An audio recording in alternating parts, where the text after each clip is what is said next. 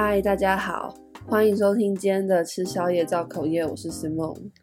我现在讲话听起来应该很慢，因为我刚睡醒，因为我刚刚晚餐吃得太开心了，我吃了一个虾仁炒饭跟一碗很大的玉米浓汤，然后因为实在是吃得太饱了，所以我就不小心睡着了，然后一睡就睡了两个多小时，现在就终于起床。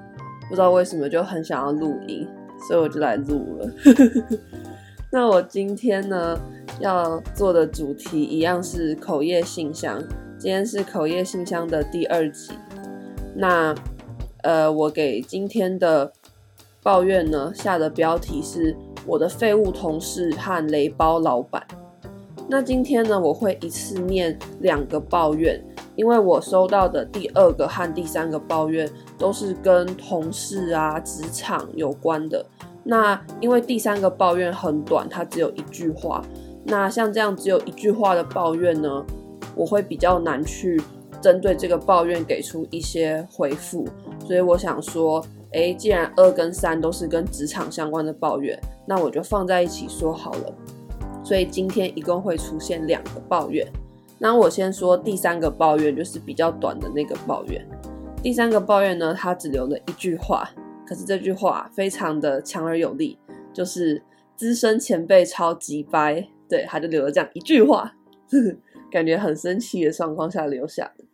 那再来我要讲的是第二个抱怨，他说呢，其实早就想离职很久了，因为疫情的关系，所以也还不能走。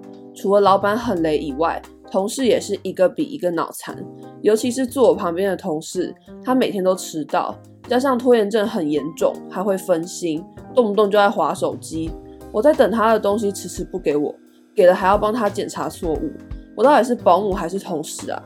最近遇到他的客户找他质问，他就觉得很委屈，然后在他的社群抱怨。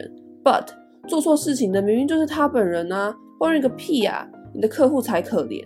然后就想把过错都推给别人，都是别人的错，别人的问题，你就好棒棒，还跟老板告状说想把客户换给别人。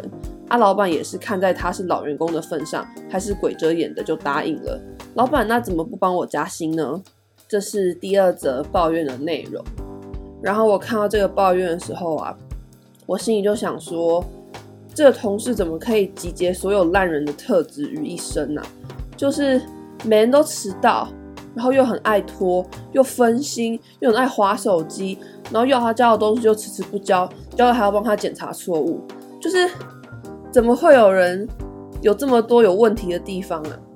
而且，好，你要当个有问题的人就算了，你还很爱在你自己的社群上抱怨，我觉得这种人真的最讨厌，就是那明明就是你的问题呀，然后整天还要在你的 IG 或是脸书上面讨拍，让你那些塑胶朋友来留言说。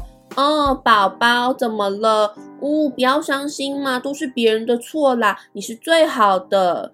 就想说，这种人的心态真的是很有问题耶。你在那边指责别人的错误之前，你真的要先看一看你自己。所以我对于这个同事呢，我给的评论就是这样。我觉得他就是个机掰人。那在这件事情上呢，我的想法跟你是一样的，就是我觉得你真的该离职，因为我觉得。如果今天你的老板是一个很正常的人，那或许还不用离职，因为他会去管这些员工呃做事情的态度啊、上班的态度啊这样子。可是你说今天连老板都纵容他这种行为了，那我觉得这老板也太有问题了吧？你的员工已经出这么多状况，而且是长期以来都出这么多状况，你还看在他是老员工的份上就这样纵容他？我真的不懂哎，而且我觉得你最后一句话讲得超好。如果是我，我也会很想跟老板呛说：对啊，老板连这种烂员工都接受了，那薪水给多一点，你有差吗？就真的很想要这样呛回去哎。然后我就觉得这种公司再待下去也没有希望，真的还是赶快跑比较好。嗯，所以我跟你是站在同一阵线的，我也觉得要赶快辞职。那虽然你说你现在因为疫情的关系还不能走。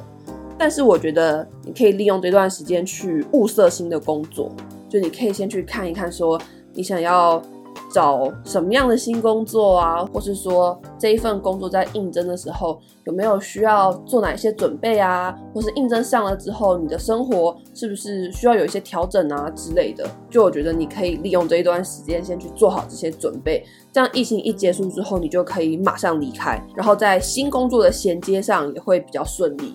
嗯，这个是我想要给你的建议。那也祝福你在下一个工作会遇到一个很好很好的环境，然后同事不要再是废物，老板不要再是雷包。对，那这一集就到这边结束啦，谢谢大家。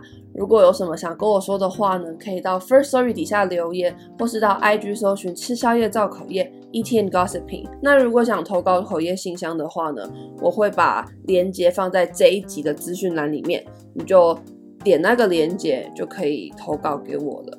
好。那这就是我今天的主题，希望大家不会觉得我今天声音听起来很奇怪什么的。那我现在录完这一集之后，我也觉得整个人清醒许多了。